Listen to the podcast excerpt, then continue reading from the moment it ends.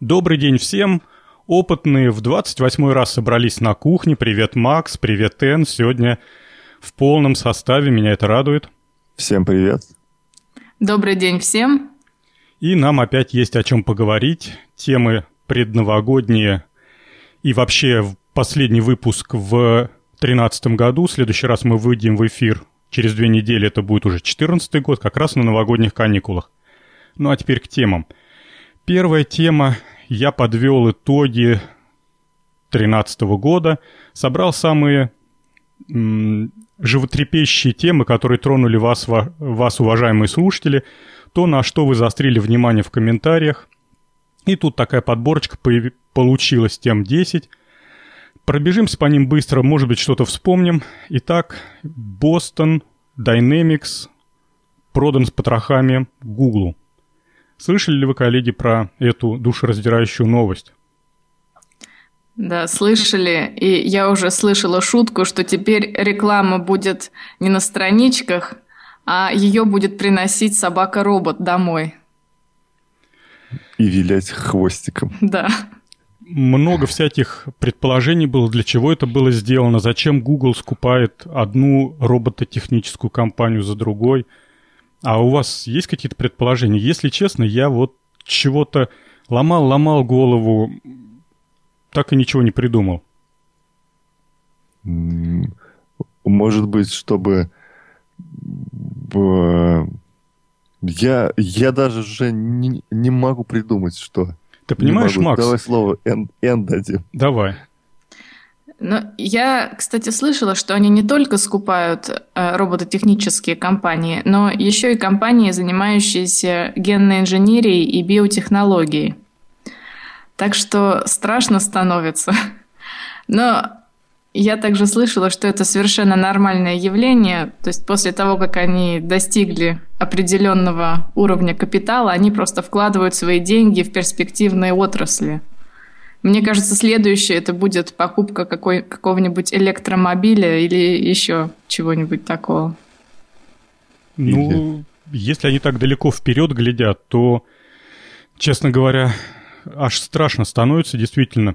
Я вот э, в, в, сфере, в связи с ограниченностью видения в далекое будущее с трудом себе представляю, что сейчас, понакупив робототехнических компаний, можно в будущем стать ну, действительно, они, наверное, хотят стать вот той компанией номер один, которая, как знаете, в фантастических фильмах рисуется, есть такая глобальная корпорация, под властью Зло. которых находится, да, воздух, рождение детей, возможность э, там чего там, прожить очередные 2-3 года.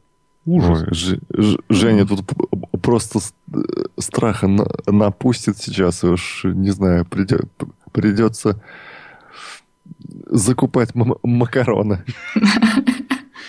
И тушенку. Ну, и спички. Ну, давайте понаблюдаем за Солью. результатом. Мы с любовью всегда обсуждали роботов, которые делает э, бостонская компания Boston Dynamics. Э, с Максом на прошлой передаче мы даже откопали механические особенности. Ну, в общем, посмотрим, что получится. Будем надеяться, что какая-нибудь очередная животинка из-под их э, отверток да выйдет. Коровы как источник энергии. Мы тогда обсуждали, что можно из них метан добывать. Оказывается, коровы довольно-таки вредные существа, и по мнению некоторых ученых из британского университета, как и положено... Британские ученые. Да, британские ученые постановили, что из-за коров, в общем-то, и есть глобальное потепление. Э, слишком много их, и слишком много они выделяют метана. В общем, какой ужас. Страшно, Жень, страшно жить на этой земле вместе Жень, с коровами. Может быть, это э, причина, почему вот робот-змея есть, робот-человек есть, робот-собака есть, а робот-коровы почему-то нет. Ты думаешь, основной функцией робота-коровы выделение метана должна быть? Ну, не знаю. Тогда, это странно. Тогда робот-корова, это, Макс, вот э, био, как их там, выкапывают яму, скидывают туда всякие там траву, и потом оттуда метан добывают. Mm. Так, дальше наших слушателей завела тема про печатные машинки и прочий стимпанк. Помните, мы говорили про всякие удивительные милые штучки, которые допиливаются до состояния э, старины глубокой. Жень, а что, что такое стим, стимпанк? Панк знаю, а стимпанк... Ну, э, это такой, такой стиль жизни, моды, вообще увлечения, когда э, ты представляешь, что в мире не произошло электро электрической революции, и вот как в XIX веке была изобретена паровая машина, но чуть позже не было изобретено электричество, и все дальнейшее развитие у нас пошло по паровому пути, по тепловым а. двигателям. Понятно тогда. Поэтому все такое медное, начищенное, все такое Ма... крепкое и серьезное. И машины на дровах наши все. Да, не, не то, что какой-то попный джой, джойстик, который на проводках. Без весов сделан. Ужас. А это вот, понимаешь, такое по-мужицки, серьезно. Если крутить, так такой барашек размером, не знаю, с добрый арбуз. С два кулака. Да. Ну да. Как, св- как сварить курицу с помощью армейских РЛС? Макс, ты рассказывал про высокочастотные поля, и это так возбудило наших слушателей, что поделились они собственным опытом. Если ее подтянуть несколько раз, то потом уже готовое блюдо. А. И только после этого они успокоились. Я вот думаю, что между подкидываниями можно их приправлять разными приправами, специями. То есть один раз подкинул, посолил, один раз подкинул, второй раз подкинул, поперчил. Глютонатом. Глюкоматом натрия помазал их, посыпал для вкусноты. Ух ты, прямо молекулярная кухня. Молекулярная, и как она там, высокотехнологичная, представляешь? Да, отлично. Свободная энергия, опять же. Жень, а почему ты в список не, в, не включил генератор на свободной энергии? А я включил только то, что отозвалось в комментариях от наших слушателей. Что-то как-то они... Не запало. верят в свободную энергию. Или считают, что мы это зря их хаем. Ну, вроде не, не было а, таких постов, что вот почему вы хаете. Ну ладно, ладно. Э, э, Кстати, есть Отдавался. на Арподе довольно-таки приличный и, да что там говорить, отличный подкаст «Общество скептиков» называется. Э, чем-то они наши коллеги, и в прошлой передаче они тоже обсуждали возможность всяких вечных двигателей и получения свободной энергии. Так что яростно рекламирую. Хорошие ребята, хорошо рассказывают. Ну, Женя, это тогда слушатели уйдут от нас к ним, и, и мы ухудшим показатели свои. Может, запикаешь это слово потом при обработке? На всякий случай. Макс, я не, я не верю в эту конкуренцию в среде творчества, подкастинга. Там о, о чем мы говорим? Ладно, дальше. Ну, хоть на всякий случай, Жень. Давай запикаем все-таки. Мне спокойнее будет. И... Так, дальше. Удивил меня один слушатель, рассказав о том, что в свое время с помощью телетекста передавались программы для домашних компьютеров. Для меня это было просто откровением, и я даже какое-то время пытался придумать, как, как из телетекста вытащить переданную программу, ну, человек знает, что говорит, и действительно... Э, были программы. Были программы. А что с программы-то? Э, подсчета зарплаты или про, про, программа игра в Тетрис? Там, ну, как... ты, Макс, не в ту дуду дуешь. -то. Причем тут что за программа? Ты представляешь способ передачи? Они же компьютерные программы на кассетах хранились, на аудио ага. на магнитофонах. И записывались методом двухфазной чего-то там, забыл, как называется. Модуляции. Да, потому что там именно на переходе между, между тонами, то есть э, кодировался 0 или единица именно сочетанием с высокого на низкий... Частоты. Ага. Нет, не частоты, а именно перехода.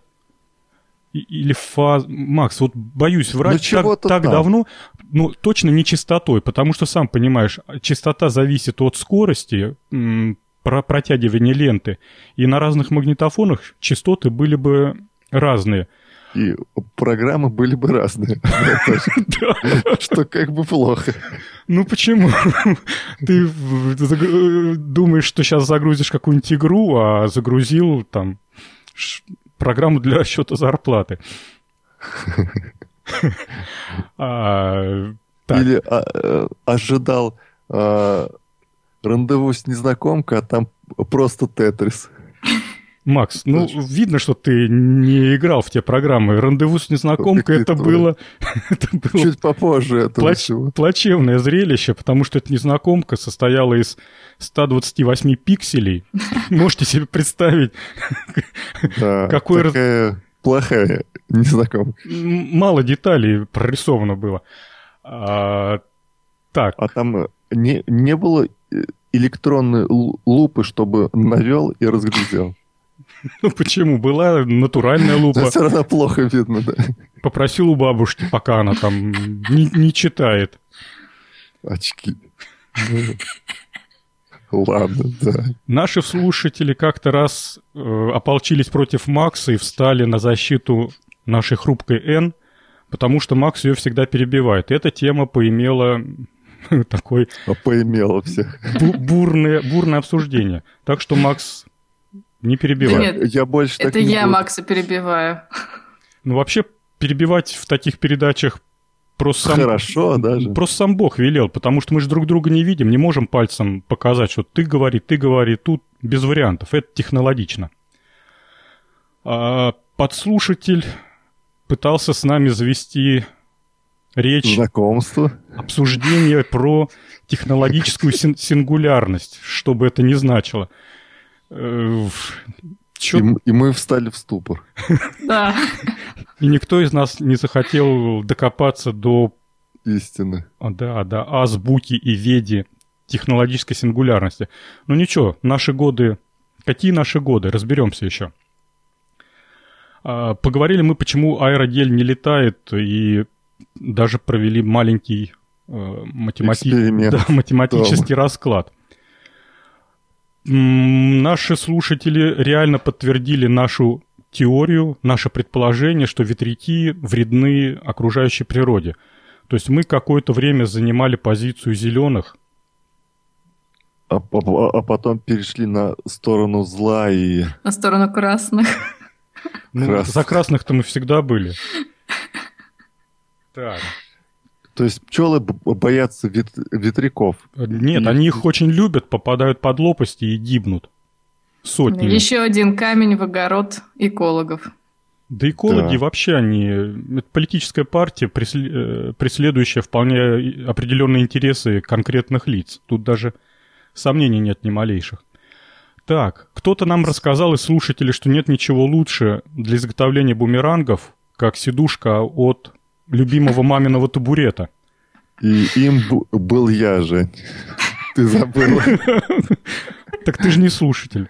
Ну тогда кто-то из ведущих. Да, бы- был, был грешок такой, вот. Но он не полетел. Ну ладно. Рассказывали мы про 3D-принтеры, которые печатают в пространстве э, в виде такой ручки шариковой, не шариковой, ну, похоже на шариковую ручку. И тут же появились идеи, кому эта такая ручка может пригодиться, не знаю как, это архитекторам. Кстати, говорят, что вот этот проект по изготовлению, по запуску в серии у этих ручек на таком, на Жень, а таком что сайте, за- сейчас договорю, на таком сайте, как Kickstarter, что-то собрал какие-то миллионы долларов. Так что скоро появятся эти 3D-ручки. Говори. А что за ручка? Напомню, случайно не плоттер на ниточках в, в наших там э, темках Не-не-не, это, знаешь, такой... кли- э, Я что-то забыл. ты... Это как пистолет э, с клеем. Точно, вот. А, понял, Из него понял. тянется такая клеящаяся ниточка и Застывает, очень быстро, понял. да. В общем, фигня полная. Я так э, себе Но... представляю, какая нужна твердость руки, координация движений и сочетание одновременно мягкости материала и э, скорости застывания. Ну, в общем, самое лучшее, что из нее можно на 3D принтить, это, ну, не знаю, какие-нибудь кружочки на столе. Ну, в общем, ерунда. А если дать эту ручку андроиду из Boston Dynamics, то все, все, все Жень, скорее всего, все, все получится, все ровненько будет. Как говорил э, Дмитрий Горчев в своих книжках, говорит, поизмажутся как свиньи. Так, давай дальше. Похвалили, Макс, твой искрометный юмор. Я никогда не, не шучу, я всегда серьезен. Уважаемый слушатель, примите это к сведению. А, и последний комментарий нашей любимой Н в качестве слушателя про тренировку АКБ, аккумуляторных батарей. Именно тогда Макс сказал свою фразу, что она точно что-то знает. Да. Я что-то не, не знаю, что такое АК, АКБ. Аккумуляторные батареи. А, об... Мы, помнишь, обычно... обсуждали, что стоит ли их тренировать или не стоит? Стоит ли их с собой носить в фитнес-зал? Я убей не помню, Жень. У меня как-то это вот провал так, в памяти Вот таким случился. был 13-й год, в том числе и провал памяти у Макса. Местами память отказывала. Ну, переходим Алло, алло, алло, слышите меня? Да, все слышат. Просто я а, что-то хотела начать, хотела начать говорить. При... Что-то как-то все притихли, и я думал, у меня скайп отвалился. Ну, давай слово, Эн, дадим. Она же была на конкурсе роботов. Пусть нам расскажет все подробности.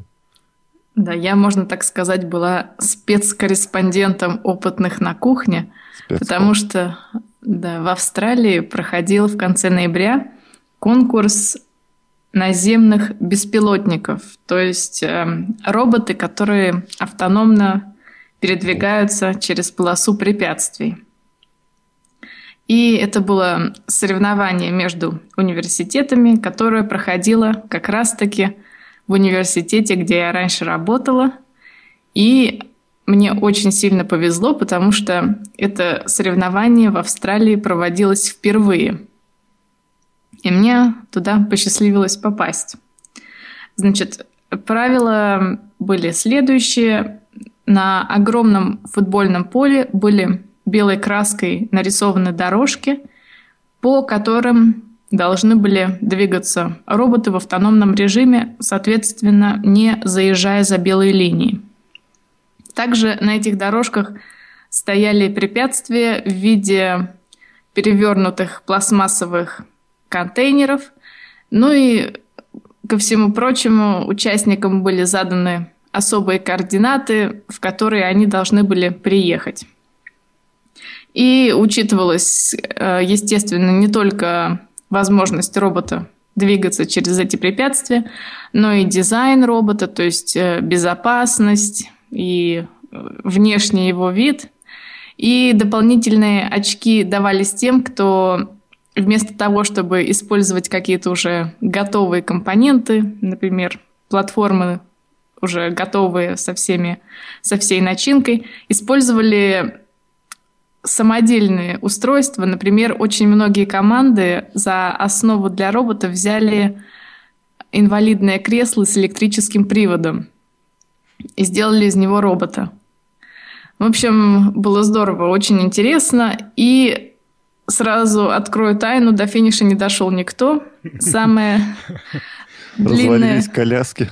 Нет, резко изменились погодные условия. То есть сначала был такой туман, а потом выглянуло солнце, и препятствия стали бликовать, что свело с ума камеры на борту Слушай, ну тут прям гордость за роботов, которых пускали российские ребята на конкурсе Крок, как когда мы обсуждали этих летающих. Да, это чем-то похоже было задание, но да, действительно, вот самая дистанция длинная, которую прошел один из роботов, это было 50 метров. Слушай, прям как-то совсем и не, не очень показательно-то, да? Ну, Нет, но все равно очень это очень сложно было, потому что много разных устройств, на них было сенсоров, камер, GPS-координат, и, как говорили многие участники, а, у них было очень ограниченное время на создание робота, и многие сенсоры конфликтовали между собой. Эн, а их выпускали одновременно или по очереди выпускали на трассу? Нет, по очереди выпускали на трассу. У каждого было 10 минут для того, чтобы пройти препятствие и две попытки. Но сначала были квалификационные соревнования, то есть на отдельной площадке просто смотрели, едут они, в принципе, или не едут. И потом тех, кто прошел квалификационное соревнование, отбирали уже и выпускали на поле. Причем интересно, что каждый робот должен был быть оборудован аварийной кнопкой, которая была у судей. Потому что если вдруг робот поедет в толпу, его надо остановить. Чтобы он сам уничтожился до толпы. Ну да. Какие-нибудь были прорывы технологические? Кто-нибудь что-нибудь выдумал? Новую батарейку применил необычную? Атомный генератор поставил на борт комп- компьютера? Жень, Нет. тебе же сказали же, использовали инвалидные коляски. Вот, кстати, Какой еще прорыв нужен? Мне больше всего понравилась команда, у которой был самый ограниченный бюджет. И они использовали, например, вот опять же, инвалидную коляску – использовали навигатор, который сняли с трактора. И вот, вала, и... который это все тянул. Нет, то есть сами из каких-то совершенно недорогих компонентов все это вместе собрали. И еще мне одна команда понравилась, которой не было достаточно бюджета, чтобы все это, всего робота транспортировать на самолете. И они его сделали таким компактным, что он мог поместиться в двух чемоданах. То есть они его привезли э, на, на самолете с собой. Ну, ну это, ну, это просто... внутриавстралийский конкурс, да? Да, да, это среди австралийских университетов. А сколько было всего роботов, ну, примерно? Больше десятка? Больше десятка, но не намного больше. Угу. Понятно. Но какие-нибудь при, э, интересные приводы, кроме колесных? Гусеницы, подушки Значит, да, воздушные? Были были так называемые платформы Husky. Это такие, что-то вроде... Это очень широкие... Платформы уже готовые на широких колесах. А, были гусеничные, были...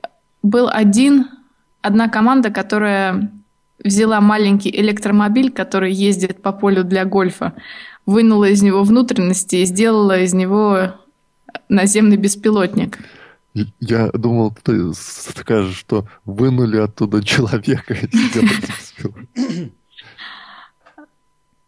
Ну, в основном, конечно, были либо уже готовые платформы, либо инвалидные кресла. Слушай, Эн, если знаешь, еще скажи, а бортовой компьютер находился по условиям конкурса, должен быть на борту автомобиля или да. как у Крока да. на борту, да, да, надо обсчитывать математику? Да, на борту. Причем Э, еще одна сложность была в том, что когда выглянуло солнце и команды начали какие-то изменять параметры в компьютере, просто ничего не было видно в экране, на экране из-за солнца. И приходилось им как-то там с зонтиками вокруг этого компьютера бегать. Слушай, и... ну странно. Австралия так обделена солнцем, что они строя своих роботов прям вот... Э, ну, просто удивительно, что на этом попалось больше десятка команд. Да, ну, как я уже сказала, было у них очень ограниченное время для постройки. То есть конкурс был объявлен летом, а осенью уже было, собственно, соревнование. А, ну это да, тогда совсем мало времени. Тут что, несколько месяцев? Это только... Да. Что-то только что вот из готовых частей имея уже какие-то наработки сделать, а так с нуля тяжело. Да, с нуля все. Ну, мне кажется, это все отговорки. Мы не, мы не знали, что может появиться солнце, там будет все бликовать. Я в это не верю. Наверняка они просто плохие строители роботов. Мы бы мы бы с Женей вот взяли бы Ардуино, там какой-нибудь это... Уважаемый слушатель... Маш... Мы бы машину на дровах сделали. Да, обратите, это не юмор. Все, что говорит Макс, это на полном серьезе. Ну да. Так что, ну, э, а, Эн, скажи, а приз там был сколько, какая сумма была? По-моему, 15 тысяч долларов. И билет на поездку на международный конкурс роботов в Америке. И никто, получается, не поехал? Никто не поехал, к сожалению. Ну, в следующем году еще будет конкурс такой же. Надо будет за конкурсами вообще так взять за правило следить. Ну что, спасибо большое. Как? Что было там? Как говорить надо? С вами был специальный корреспондент. Репортер. Специальный репортер опытных из Австралии. Наш представитель в Австралии. Ну, вообще здорово вот эти конкурсы. Мне, мне вообще все это нравится. И атмосфера, и то, что что-то появляется. Жалко, что ничего прорывного, к сожалению, нету. Какая-то вот сейчас как-то долбежка в одну точку. Все берут готовые платформочки, готовые контроллеры. А, Но все равно настолько это, как выяснилось, сложно, потому да, что, ну, ну все-таки команды, причем это не студенты были, это очень много были команды аспирантов, то есть э, очень это, это оказывается сложно. Может быть, Google купил Boston Dynamics, чтобы выигрывать все эти конкурсы и по 15 тысяч, там, знаете, как, как этот э, в преступлении и наказании, да, говорит, 15 копеек, э, одна бабка 15 копеек, а три уже там рубь. Рубь, рубь. Поэтому один конкурс 15 тысяч, а все выиграл, да и все. И можно... Кстати, кстати, проходит сейчас вот именно в данный момент в Америке конкурс э, таких более гуманоид, гуманоидов. В общем, роботы с руками и ногами, которые должны пройти тоже через полосу препятствий на ногах причем. Потом они должны руками расчистить завал и открыть дверь. Офигеть. Это уже более сложный, конечно, конкурс. Вы, кстати, можете посмотреть, называется DARPA Challenge. Угу. Ну, он это... сейчас, он, он, кстати, транслируется в реальном времени в YouTube сейчас. Ну, посмотрим после окончания передачи. Спасибо. Вместо того, чтобы а... собирать подкаст, будем смотреть. А там э, э, э, без колясок, да? И без колясок. Вот именно, что у них ноги руки есть. и ноги. Но и у них, кстати, если вы помните, в Boston Dynamics э, робот в защитном костюме, который висел на веревках. Вот эти роботы тоже у них защитные веревки. Ну, и... слово DARPA уже много о чем говорит. Это да. же они и финансировали в общем-то, все роботы, которые в Boston Dynamics построены, они деньги-то именно из DARPA получали. Да, но это роботы для спасательных операций. Ну, там не только для спасательных, у, у DARPA вообще более широкий круг интересов, но да, тем не менее. Ну, хорошо. Идем дальше. Представляю, представляю дом обвалился, сидишь под завалом там, и, и тут какой-то гуманоид ползет, тебя там вытаскивает. Блин, я бы не вылазил из, из укрытия тогда. Слушай, Макс, я тут вот новый сериал стал смотреть с детенышем. Называется Поч «Почти человек». И там 2048 год. Так что уже совсем скоро, судя по сериалу, мы будем жить при этих, при роботах. Прям ну, там гуманоиды. Заживем. Заживем тогда. О -о -о будут хлеб из магазина при, приносить. Отлично. Тема номер три. Набор домашнего химика. Домашнего убийцы. Небось, Н э, приготовила эту тему.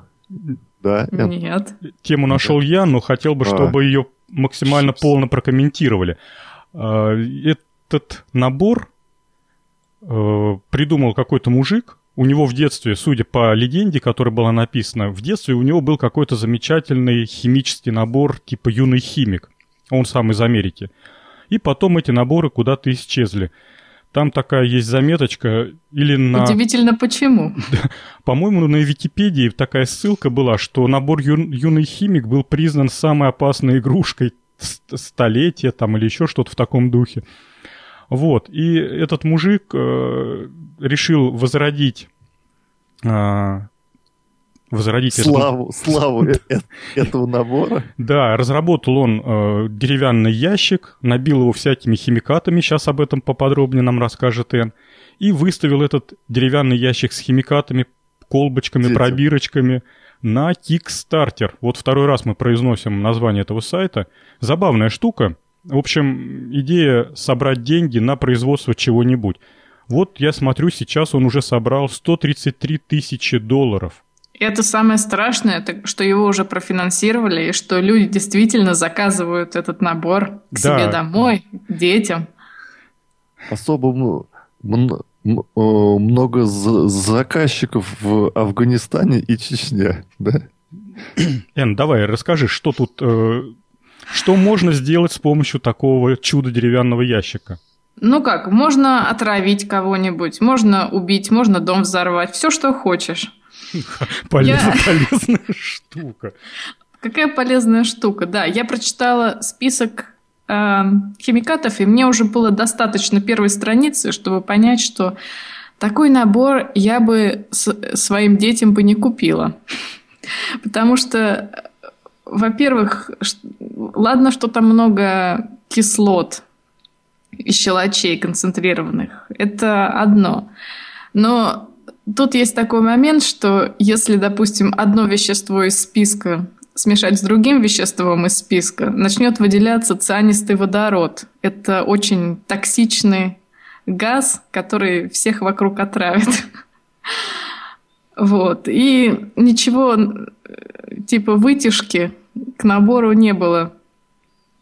А, в набор не входило, поэтому я думаю, что играть с этим набором Наверное, все-таки не, небезопасно. Не, Эн, ну он же э, называется набор юный химик. Это значит, э, нужно притащить эту коробку на детскую площадку, где все проветривается воздухом, и спокойно делать реакции. Юный химик же. Да. да, но если есть э, запасные глаза и пальцы, то почему бы и нет, а так? Очки, очки и, и перчатки. А для этого у нас есть набор юный хирург.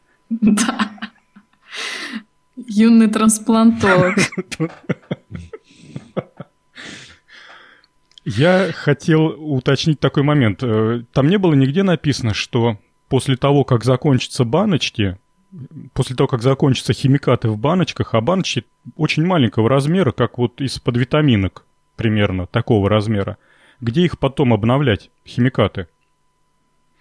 Я, если честно... Новый набор. Нет, вот, Макс, представляешь, это же как эти. Вы покупаете у нас дешевый принтер, а потом всю жизнь обязаны покупать дорогие эти картриджи. Так и с этим набором юного химика. Человека просто подсаживают. Там, делай химический опыт, и делай. Он, о, я не могу прожить ни дня без химических опытов. Мне надо заказать новую баночку с кислотой. Ну, кстати, а там, много... Да, да, Макс? А, а, а, а там э, в комплект входит э, полторашка плавиковой кислоты?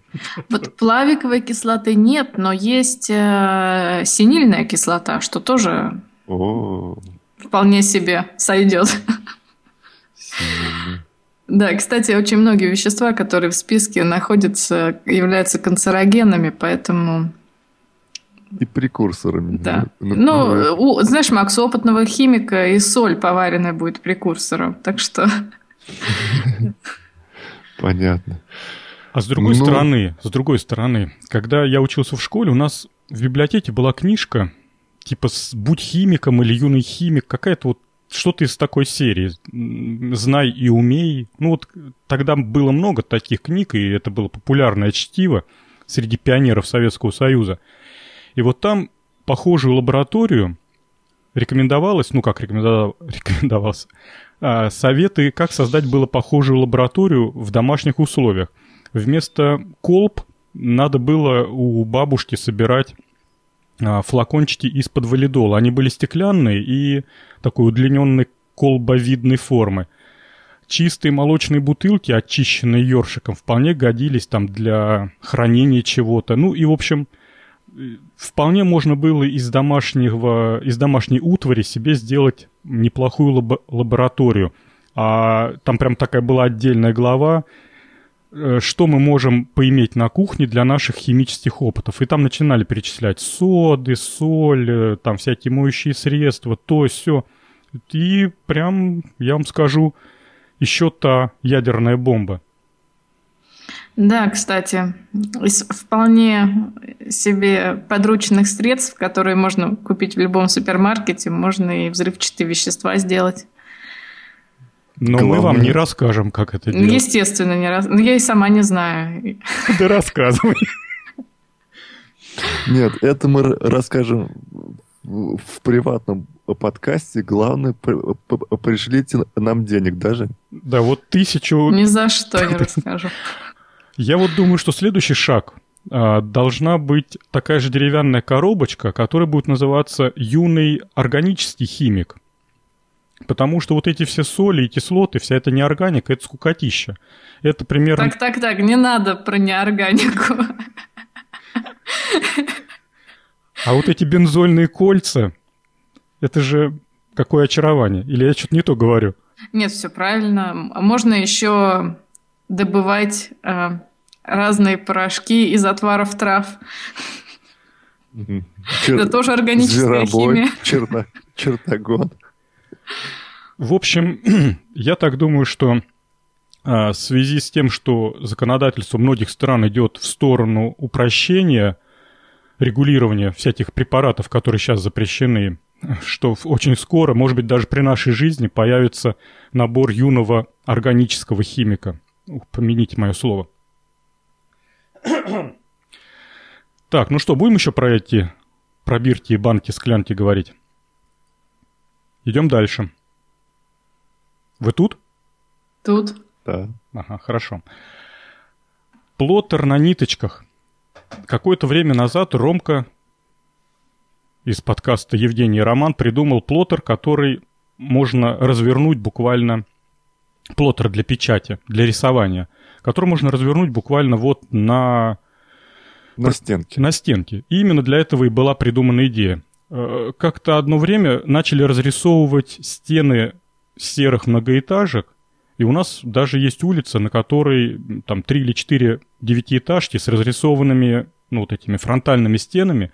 Каждая разрисована там одна глазки, на другой ладошки, на третьей цветочки. Ну так, забавная улица получилась, веселенькая. Э, и вот я тут, э, лазя по сайтам, нашел, сейчас я открою тему.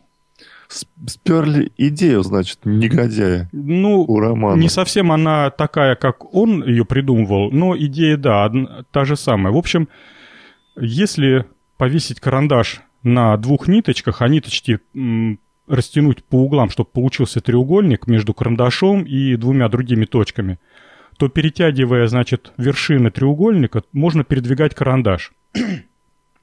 Таким образом, если мы теперь все это соединим с моторчиками и будем просто перематывать ниточку, мы заставим наш карандаш опускаться, подниматься, двигаться влево и вправо. А, приколю потом ссылку на видео, посмотрите, как интересно рисует вот этот плоттер. Основная идея заключается в том, что можно совершенно вот такой маленький компактный механизм с двумя моторчиками, с простейшей там электроникой, ну, она действительно простая, и буквально там катушка веревки, все, можно стену дома изрисовать по самое не могу. Вот. Как-то он не твердо, единственно, пишет. Инерционность сказывается, но для таких больших рисунков, которые вот на стенках домов она высокая точность и не нужна. Поэтому вполне допустимо. Ну, обратили внимание, там наши любимые Arduino используются для управления двигателями? Конечно. Да. Я вот э, э, представляю так, девятиэтажка, вбили два, два гвоздя по углам, в начале и, и конце дома, трассы такие, и, и там здоровенный карандаш такой Ну, не карандаш, какой-нибудь краскопульт и банка с краской. Ну да, как-то это все... А, а если он промахнется и окно разобьет? Что тогда? Надо стенку выбирать без окон. Есть такие стенки глухие называются. Ну, ну понятно. Ну, вообще, идея отличная. Там я посмотрел видео, там два колесика крутят туда-сюда, висит карандашик, и только единственное, что мне показалось странным, он там рисует не линиями прямыми, а, а, а такими загогулинными такими. Это попытка, Макс, избежать вот этой инертности. Просто если рисовать прямыми линиями, то, э, ну, во-первых, плотности рисунка не создашь. А во-вторых, э, вот все эти повороты, ту же самую, например, окружность. Ну, окружность, наверное, еще может быть ничего, а вот там равносторонний треугольник нарисовать с помощью этой штуки довольно-таки проблематично прямыми линиями, потому что Э, ты вот до вершины дошел, потом ты начинаешь ее, ну, понятно, в общем, там будут округлые вершины и прочее такая, нюансы. Обратите... Ж, ж, а, а что значит плотность э, рисунка? Это толщина ли, линии, что ли? Или что Плотность рисунка, заполненность. Ага, заполненность, да, чтобы это было не тоненькие контурные линии, а чтобы был какой-то ну, массив Что? краски. А, чтобы было видно из, издалека. Абсолютно верно, да. Понятно. Это mm-hmm. как на газетах печатали, набивая краску там точками. Я эту тему подобрал потому, что хотел показать слушателям, что существуют альтернативы привычному миру.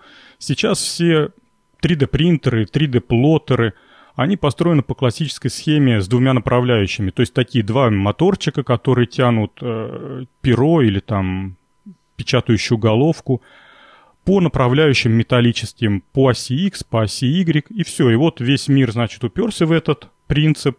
И теперь, если мы хотим напечатать что-то на доме или на какой-то огромной поверхности, то мы идем на трубопрокатный завод, заказываем две длиннющие трубы по 10 метров, это будут наши направляющие – ставим туда огромные двигатели, которые будут по этим направляющим тянуть головки. Вот, такое, знаете, вот узкое прямолинейное видение. оказывается, мир, он разносторонний и... Многогранен. Да, и если тебе не надо рисовать с точностью там до сотки миллиметра или там печатать, а тебе надо нарисовать глазки и ладошки на стене дома, то достаточно, как сказал Макс, вбить два гвоздя в, угла, в углы дома и натянуть обычную бечевку концы, которые намотать на штивы двух моторчиков, которые будут в разные стороны крутиться, тем самым перемещая карандаш или пулевизатор по стене. Ну, вот такая милая штучка. А, а, а можно вместо карандаша баллончик, э, кнопка которого нажимается с помощью э, какого-то Реле там, да, ну, через да, Wi-Fi. Да. По Wi-Fi. Да, я тебе более скажу, что вот эти бечевку можно сделать из проводов, Из проводов, да, и довести напряжение именно до печатающего узла. Поэтому в самом печатающем узле можно разместить банку с краской, э, моторчик, ну вот компрессор маленький, они сейчас миниатюрные, и печатать именно с помощью пулевизатора, запуская и останавливая вот эту вот струю. Поэтому можно даже цветное печатать, три банки краски и просто по очереди включая там красный, желтый, зеленый цвета. Водоэмульсионкой. Да, да, и будут красивые глазки и ладошки.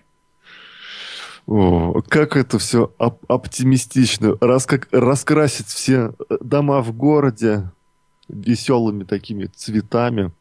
Макс, Было бы здорово. Ну, раз э, Google скупил все робототехнические компании, нам ничего не остается, кроме как на бечевках печатать, вот э, подвешивать за, на два гвоздика. Или человека э, на два гвоздика повесить, он будет там Ну да, либо человека на тележку. Ну, человеку то пить, то писить. замучаешься с ним, а это он Ну, ползает. бутылку ему дал туда и все. Что там, в чем там проблема стала? Ну, он по маме соскучился, там, Ну, фотографию мамы приколоть в этой в этой. мужик такой с, рюкзаком, там, пианино, ты, куда идешь? Да стенку красить. Делов-то, Жень. Ну, Плевок. Ну, ну мы что, одобряем и говорим, что у нас в Волгограде есть люди, которые это все придумали раньше. Ну, да, я с этого и начал. Придумали раньше, а эти бесстыдно тоже придумали. Стервицы. Идем дальше. Да Что ты? Плевок в будущее. Плевок в будущее. На кого плевок? Как, как я люблю э, заголовки, Плеваться. заголовки технических тем на нетехнических сайтах. Вот э, лента.ру вполне себе политический сайт с новостями. Вот он тоже у него там раздел «Наука и техника». И статья «Плевок в будущее». Что-то как-то это мимо меня прошло, хотя, я так понял, уже больше трех или четырех лет это все практикуется. Одна из супруг основателя Гугла, не, не сходит Google с наших, с наших уст, организовал в свое время компанию 23 и я, и мы, да? А, Да, По и, и мы, да. и мы, 23 и мы. Э, Исследование генома, лаборатория по исследованию генома. Значит, каждый, кому любопытно узнать, что там у него внутри творится, а, может отправить свой биологический материал им в лабораторию, они его, значит, расшифровывают и тебе печатают распечатку, э, в которой будет написано а, твои биологические предрасположенности, которые не, не, не отражаются на здоровье, твои биологические предрасположенности, которые могут отразиться на здоровье, и твои наследственные проблемы. Биологическим материалом является слюна. Значит, ты покупаешь э, коробочку, заказываешь по почте коробочку, в которой лежит пластиковая пробирка. Стоимость этой пластиковой пробирки 99 долларов. Но не потому, что она такая дорогая и бесценная, просто в эти деньги вложена именно э, стоимость анализа. А пробирка как раз для того, чтобы в нее плюнуть, закрыть и отправить назад по почте в Соединенные Штаты Америки. Для России это, кстати, не работает. У нас почему-то запрещено перемещать через границу биологические материалы, в том числе и слюну. Ну, А как же люди ездят? Не Они з- же тоже биологические не материалы. знаю, Эн. Вот тоже, тоже задал себе этот вопрос, когда готовился. Вот.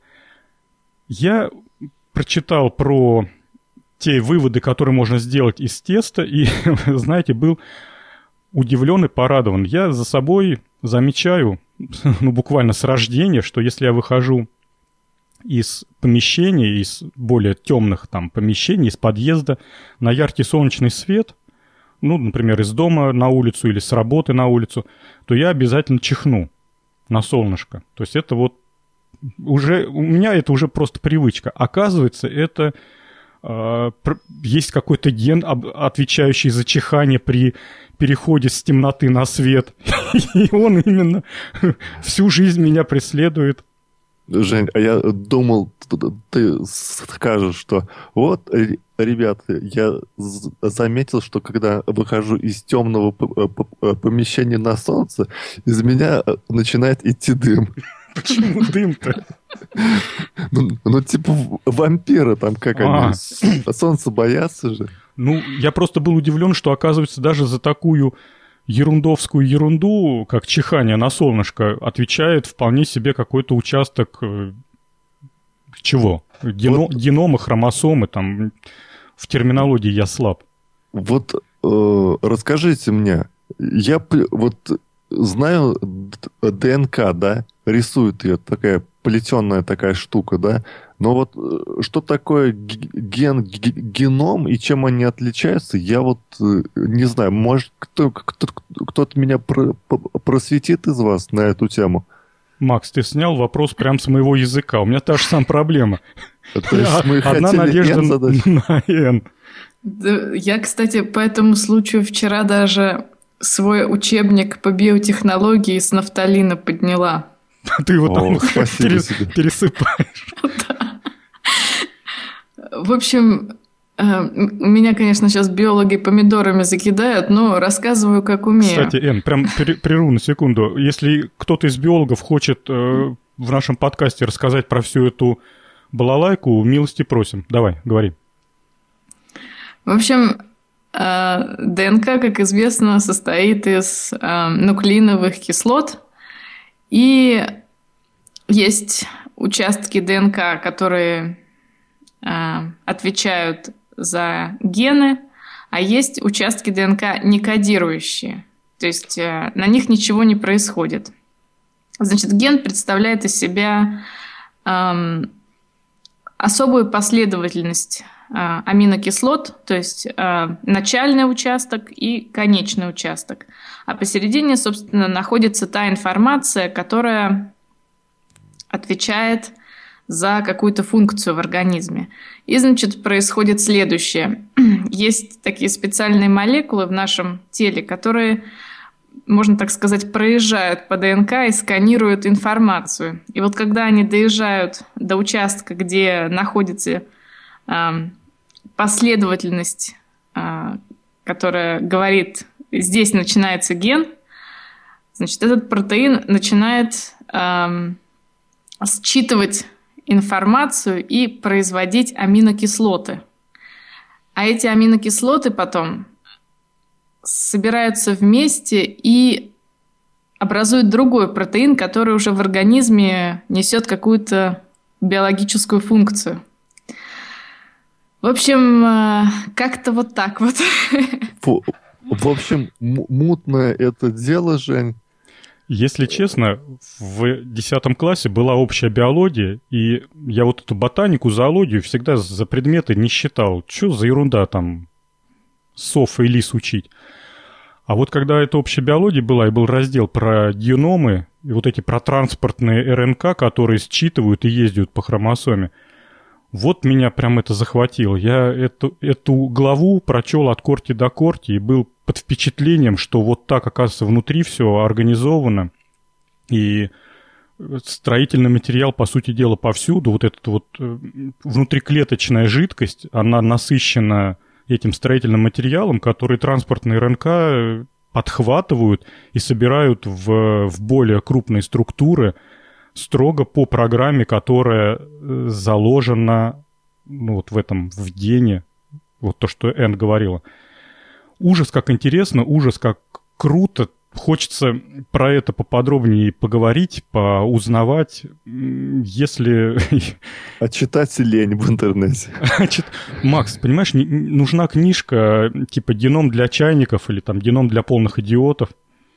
Потому что надо сперва с терминологии начать. Там такая куча спецтерминов, и еще они сразу э, дают информацию таким образом, что как будто ну, они считают, что ты в контексте происходящего. То есть вот там что-то ездит, что-то собирает, а на самом деле все это происходит внутри клетки. Это настолько вот, ну... Мини-мини-мини. Да, это, это не в желудке происходит и не в легком, а еще на более низком уровне. И, ну, в общем, там много нюансов. Я хотел э, к этой теме добавить, что вот на Википедии предоставлена информация по изменению стоимости генного анализа. Э, анализы начали делать с 2007 года, уже эта компания начала работать, и сперва стоимость проведения генетических тестов была до с половиной тысяч долларов. Потом они снизили до 400 долларов. В 2012 году это уже стоило 300 долларов. И к 2013 году генетический тест стал стоить 100 долларов, 99 долларов. А, Все становится дешевле, значит, технология уже отлажена по самое не могу.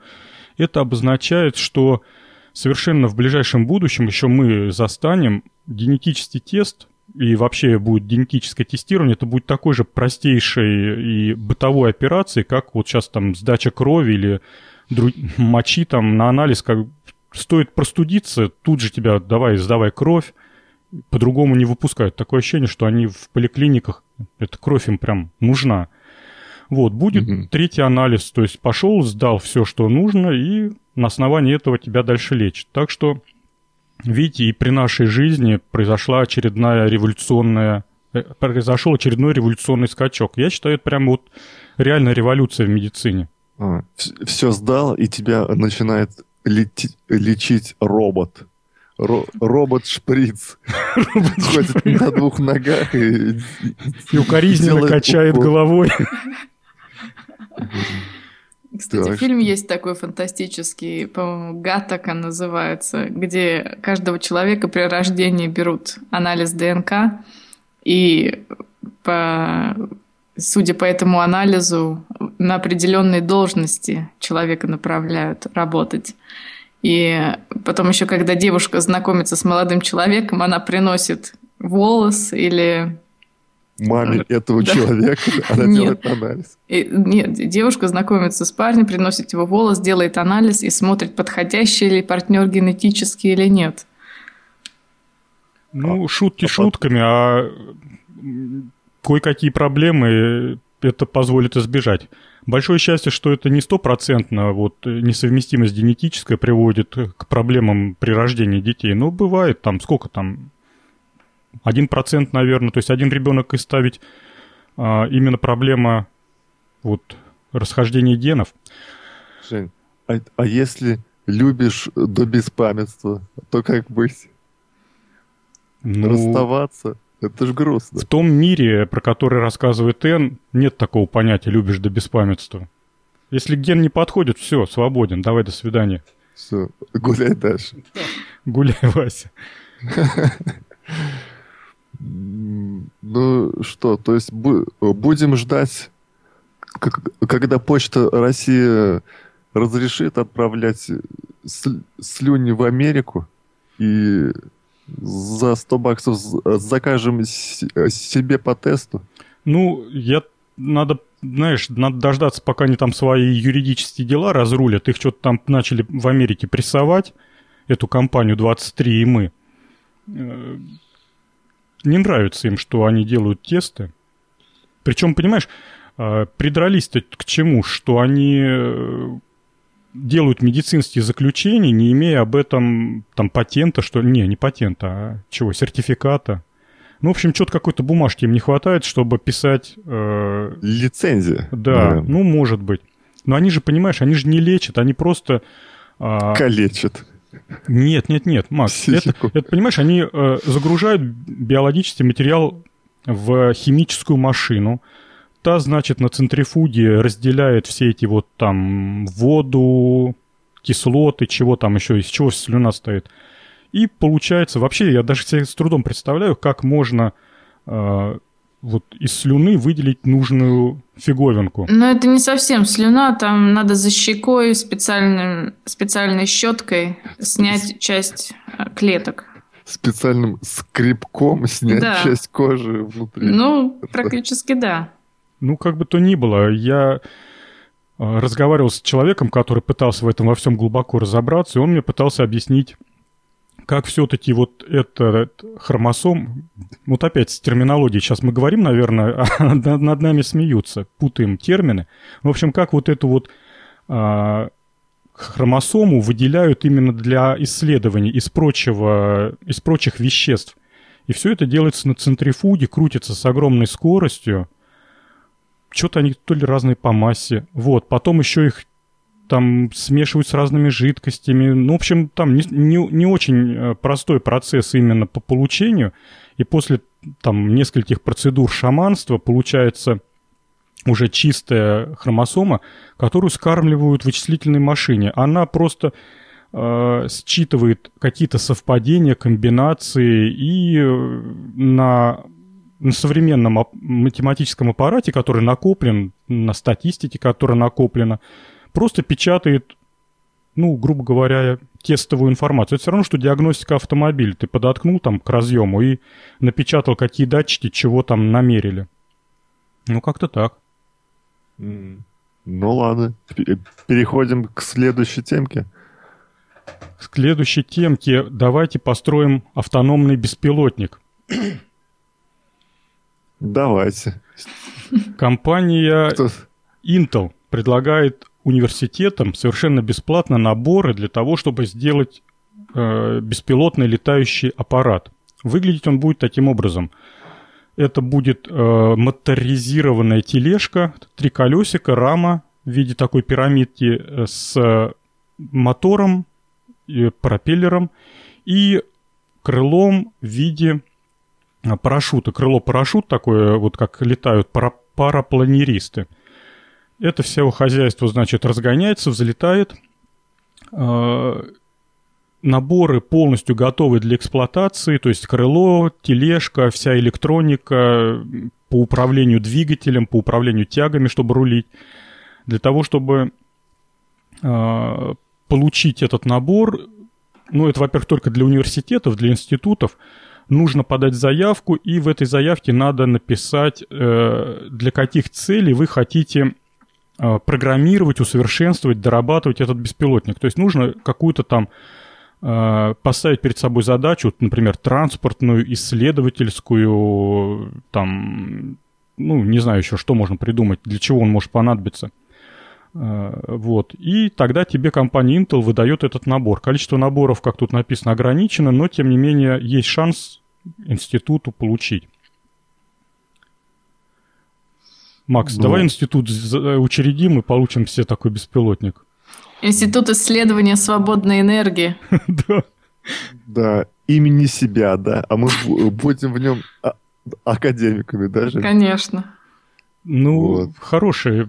Вот я посмотрел там, э, почитал, по, полазил по интеловскому сайту.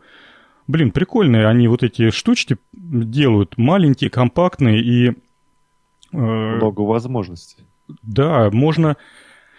Тут вот Э, в прошлом месяце была буча э, в интернетах, в живых журналах насчет, ну, очеред, очередная попытка э, на, на Якунина, на президента железных дорог, понаезжать, там все на его дачу. И квадрокоптерами, значит, облетали дачу этого президента железной дороги, фотографировали сверху, чтобы потом слить снимки и показать, что он там что-то нарушает, что вот он такой честный чиновник, а вот такая у него огромная дача. Вот. А тут вот сам, сама компания Intel весь инструмент свой, в твои руки дает. И тележка моторизированная, и крыло, и что хочешь делай. А то есть она, э, Intel, специальный там процессор разработала, да, именно для этих целей? Или как? не знаю. Ну тут э, зачем процессор? Да нет, наверное, что-нибудь обычное. Ну вот тут гляди, в состав предоставляемого набора входит какой-то Android. Смартфон. Ну да, управление со смартфона и какие-то платы контроллерные. Да нет, Макс, я думаю, что они не с целью продавливания своих процессоров в, в, в, в, в, в, лета... в такой сфере, да, в летательной. Что-то, что-то здесь что-то здесь не то. Неспроста бесплатно раздают они наборы. Что-то здесь какая-то есть загвоздка. Я думаю, что им Google покоя не дает. Тот начал скупать, а эти думают, что а. сейчас мы опоздаем на поезд. Поэтому, конечно, они результаты исследований потом соберут.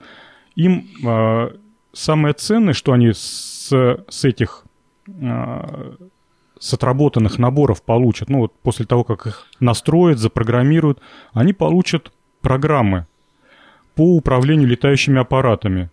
И 20 ком... Ну, и дачу Якунина. И дачу Якунина.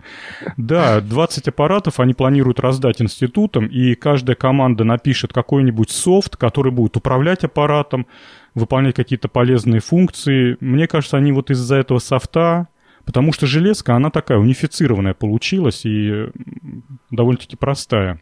А вот программное обеспечение, которое будет этим всем разруливать, тут да. А потом можно взять на работу тех, кто это все писал и успешно написал. А, точно. Вот для чего это делается. Ах, какие стервецы, негодяи. Но мы, как всегда, докопались до истины. Да, как всегда. Это деньги. На... В Америке начали продавать сверхлегкий электросамолет E-Spider для широких масс населения. А, приколю ссылку на видео, как эта штучка летает. Выглядит это, вот если кто-то занимался авиамоделизмом в детстве, то был, была такая категория самолетиков э, с резиновыми двигателями, когда планка, такая рейка в виде фюзеляжа, ну, в виде, она являлась фюзеляжем, длинная рейка, к ней прикле, прикреплены крылья, хвост, впереди пропеллер, и потом от хвоста до пропеллера натянута резинка, которую закручиваешь и пускаешь. Вот внешне этот самолет, электросамолет, очень похож вот на те пионерладеревские модельки. Только к нему внизу, к этой гбалке, к фюзеляжу прикреплена гондола, корзина, где сидит человек, пилот. Поражает, значит, э, характеристики. Ну, ну пусть поражает. Полтора часа эта штука уже летает. Еще раз скажу, что это электро. Аккумулятор хватает на полтора часа лета. Крейсерская скорость 60 км в час. Разгоняли ее до 110 км в час в воздухе.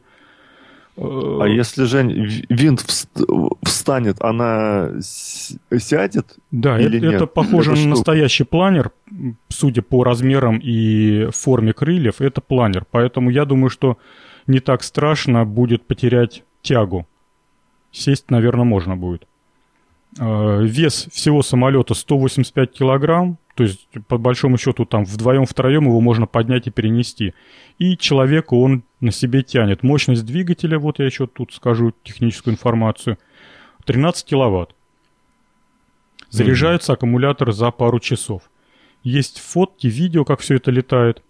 Ну, блин, скоро самолеты уже станут действительно таким доступным средством передвижения. Да. И это пугает. Почему? Это радует. Я мечтаю сесть за штурвал самолета и полетать. Ж, Жень, представляешь, вот, вот так вот наплевал в пробирки, полетел и сам отвез это в Америку, если как их плевки. Ну, то полтора часа ты до Америки не долетишь. Стоит это, кстати, уже 40 тысяч долларов. Как они привели э, в качестве сравнения, что вы посмотрите, самолет стоит дешевле, чем автомобиль. Ну, они с автомобилем Тесла сравнивали. Но, тем не менее, вот уже самолет дешевле машины. Скоро э, появится самолет дешевле Жигуля из фанеры такой сделан. А это мы, наверное, тогда уже переходим к другой теме. А к следующей теме. Да, самолет дешевле Жигуля из фанеры. О, я взволнован, давай э, начинай поскорее тему. Начнем мы тему с фразы «Вы решили построить самолет». И сразу перед вами первая проблема. Каким ему быть? А, именно с таких слов начинается статья в журнале «Моделист-конструктор» за 2013 год, где я был, честно говоря, обрадован, увидев статью про самодельные самолеты. Я думал, что все это в прошлом, в былом, в 80-х годах так и осталось. А нет, есть еще люди неравнодушные к этому, неспокойные, строящие, до сих пор люди, строящие самолеты, и потом на них летающие, испытывающие их. В общем... Да, до, до, до прихода участкового, потому что... Вот, кстати, да, юридический момент меня тоже интересует. Как они разруливают проблему разрешение полетов. Может быть, они там по своим деревням летают, конечно. Да, наверное. Ну, ну не, в Москву же за колбасой. Ну, было бы неплохо. Представляешь, так на Красной площади, там места полно. У нас в деревне, я когда учился в школе, один мужик очень хотел построить самолет сам и, и на, на нем полетать. Он уже э, купил ради, радиостанцию, чтобы там это разговаривать с землей. Потом он купил э, вот эти авиационные приборы парочку. И на этом дело все и остановилось. Деньги кончились. Не, просто там нужен был, нужно было место, где все там собирать его. этот самолет, а его не было, вот, поэтому все, увы ах, не получился. И вот, этот, вот этот самолет, который а, чертеж которого я увидел вот в журнале э, моделист конструктор, да, он похож на э, самолет из фильмов про, про, про гражданскую войну. Типа там летали вот на, на таких страшненьких от, от, самолетиках с одним крылом и лыжами.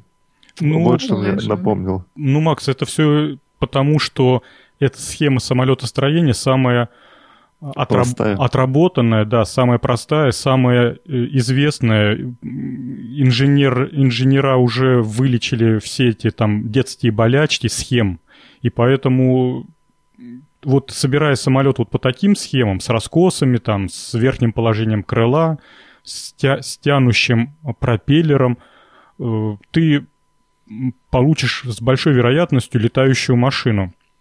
Если в отличие от того, что ты начнешь там что-то свое выдумывать, э, и потом ну, она либо и летать не будет, либо... либо... А не взлетишь потом. Или если не взлетишь, не это полбеды. А если ты там им управлять не сможешь? Я... Когда взлетишь. Да, я помню, что в 80-е года вот тот же самый журнал «Моделист-конструктор» не было почти ни номера, ну, то есть почти в каждом номере была статья, либо фоторепортаж о том или ином э, конкурсе сверхлегких летательных аппаратов. Было сокращение, ну, почему было и сейчас, СЛА, сверхлегкие летательные аппараты. И вот э, очень славились своими разработками любители из Прибалтики, то есть оттуда шла большое количество самолетов, то есть они как-то мастеровитые были в этом плане, ну, может быть, просто там поровнее было, посвободней. Вот, но тем не менее, конструкции было море, и самолеты летали, и на аэродромах устраивались конкурсы, на которые слетались там по 20, по 30 моделей. Вот смотришь фоторепортаж из тех из старых журналов, такое взлетное поле, и вот эти малюсенькие самолетики, они длиной, ну вот, 5,5 метров, ну чуть длиннее, чем вот, как Макс привел в пример, «Жигуленок». Вот. Размах крыла 7 метров. Ну, как вот стандартное, не знаю, там... То есть крыло помещается в стандартной квартире. Там в зале, например. В стандартных там городских трешках. Вот.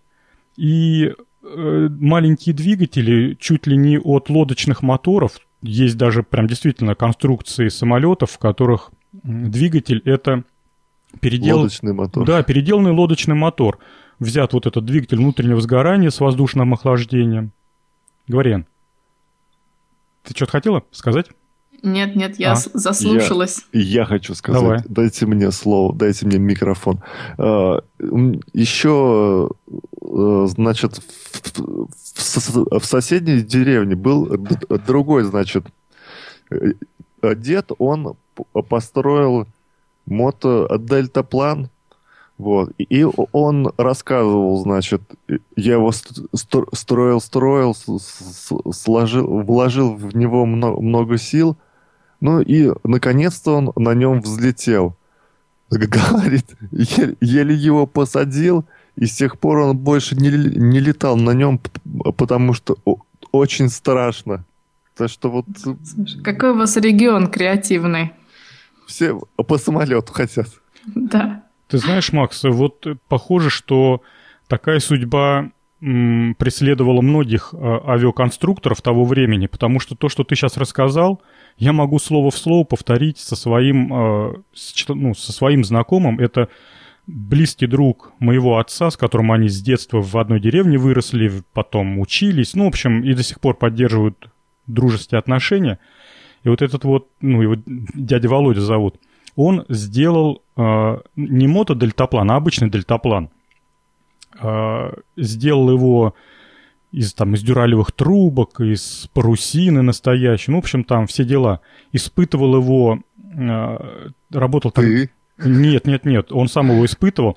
Работал он тогда на тракторном заводе, и э, чтобы испытать прочность, он его поднимал кранбалкой под, под под купол цеха, под крышу цеха, ну, то есть на высоту там несколько метров, 2, 3, 4, 5 метров.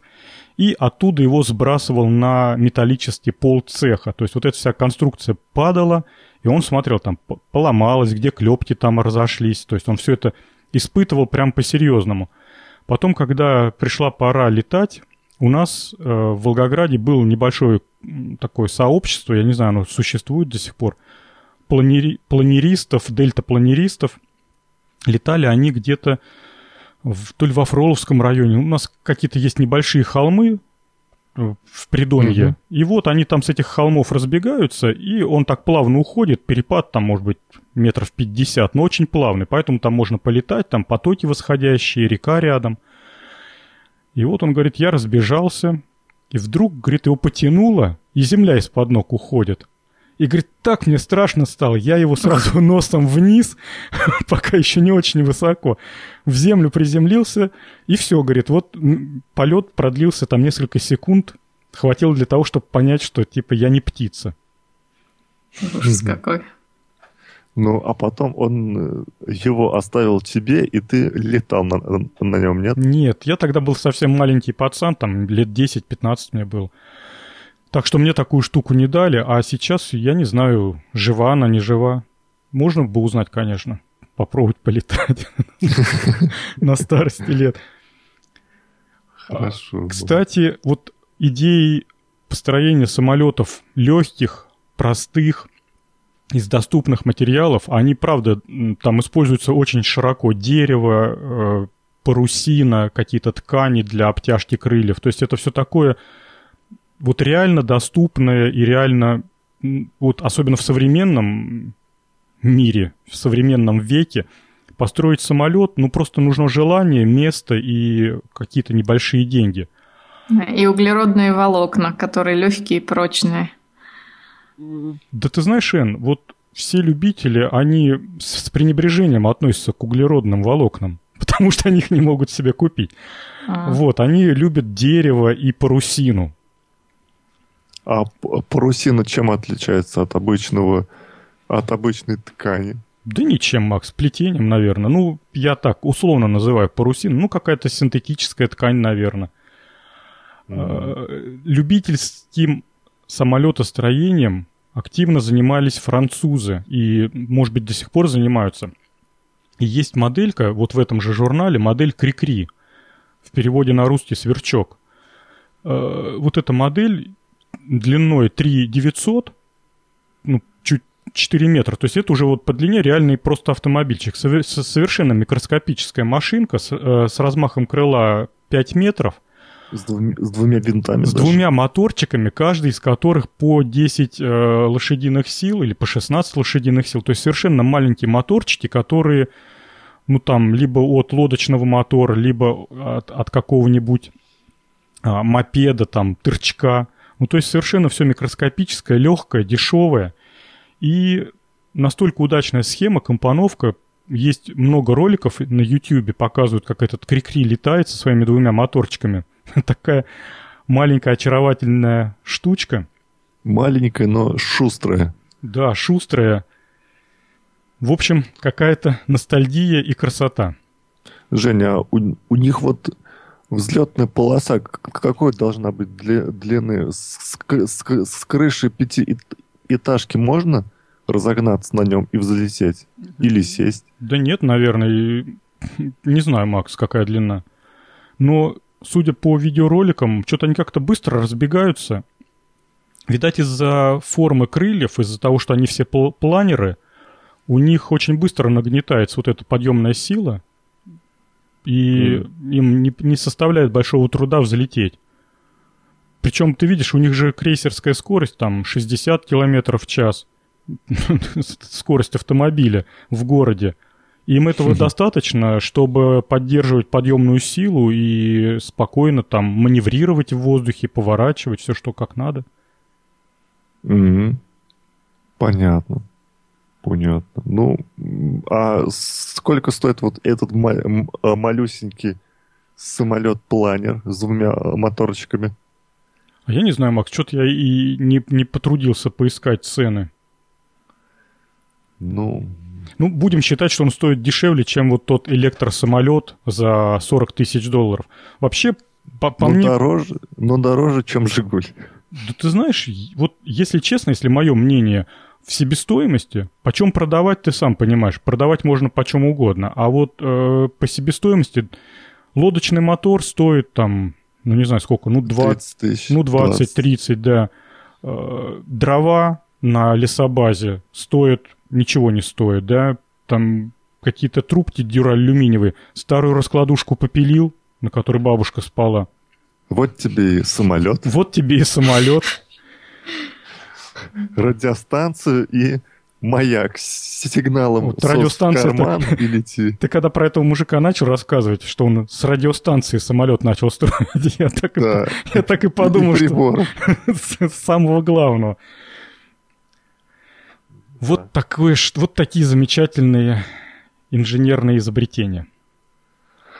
А, ну, неужели общем... подкаст подходит к концу? Ну да, мы все даже... темы мы проговорили и... Мы даже полтора часа же не, не вытянули сегодня. Ну ничего страшного, час двадцать тоже хорошо. Ну все, давайте заканчивать. Закрываем. Закрываем. Балалайку. Всем пока, увидимся и услышимся через две недели. Это будет после новогодних праздников. Всем пока. Пока-пока. Всем пока.